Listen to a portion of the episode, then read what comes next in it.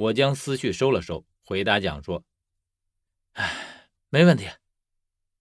我觉得也许杨八井有这件事的答案也说不定。至于四叔为什么不让我去杨八井，只怕也只有我亲自去一趟才能弄明白了。”之后，我们又回到了来时住的酒店。十三和蒋还是保持着原来的样子，似乎从来都没有变过一样。可是，在我看来，这已经很不同了。回到酒店之后，我疲惫地躺在床上。十三和蒋住在隔壁。期间，十三来敲过一次门。他看出我回来的时候脸色有些不大好看，于是就过来问问。我告诉他说我没事儿，只想一个人静静。理一理这一路上发生的这些事情，他于是便没再说什么。临走时扔给我一句话：“你有任何想不明白的，都可以来问我。”我看得出十三这句话说的是真心的，而且在弄明白这件事之后，最起码我已经不再怀疑十三了。送走了十三，我重新躺回到床上，可是刚躺下，就听见屋子里传出来一个脚步声。我立刻从床上弹跳起来，我只看见床边上已经站了一个人，而这个人不是别人，正是四叔。我脸上的惊讶丝毫没有经过掩饰，脱口就问：“四叔，你怎么会在这里？”四叔显得很平静，和他的一贯作风很像。我不放心你，所以就跟在你后面来了。四叔关心我无可厚非，可是此时我心中却有一种别样的感觉，因为我已经知道此四叔非彼四叔。至于谁真谁假暂且不论，单单是这里面的隐情，只怕就应该有许多纠葛了。所以四叔他已经变成了一个我无法琢磨的人。小远，你在害怕？呃，没有。在四叔面前，我怎么会怕呢？正是因为我站在你面前，你才害怕。我最了解你，你一旦害怕，就会情不自禁的微笑，而自己却丝毫不觉。果然都瞒不过四叔。我说：“呃呃，四叔，我的确在害怕，我害怕你。”可我的话还没说完，四叔已经打断我。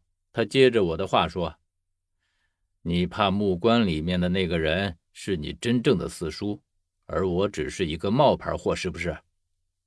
我惊讶地看着四叔，他竟然知道了。按照不多的说法，他应该是不知道的。啊啊，四叔，你知道了？四叔点点头，又变成了那个对我和蔼的四叔。嗯，坐下说吧。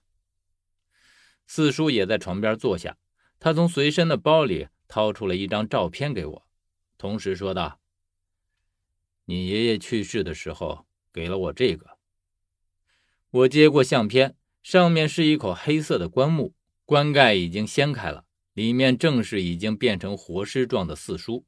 很显然，这是在不多的屋子里拍的。你应该已经见到真的了。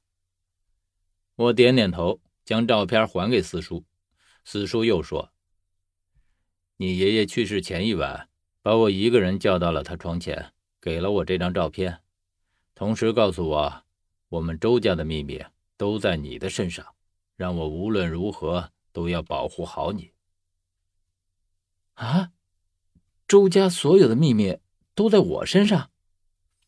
四叔点点头。这既然是你爷爷说的。那就错不了。至于原因，只怕除了他老人家，没人知道。我哑然。爷爷的神秘，我是从小就领教到的。我觉得爷爷对四叔的这句话，应该是这样说的：那就是周家所有的秘密都在爷爷身上，而不是我呀。之后，四叔将照片重新收起来。他说：“洛阳那边的事很多。”我不能够耽搁太久，最迟明天我就要回去。四叔，其实你不用担心我的，我做事自有分寸。哼，我也是这样想的。你已经不是小孩子了，有些事情的确应该你自己来拿主意。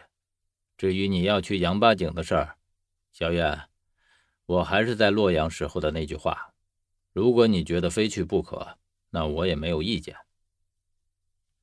说着，四叔站起来，我看见他拨通了一串号码，然后对着电话那头问：“到了吗？”听到四叔这句话的时候，我脑海中猛地回想起了那个视频里的声音：“到了吗？”这两个声音简直就是一模一样。之前之所以没听出来，只是觉得熟悉，多半是因为视频里的声音已经失真了的缘故。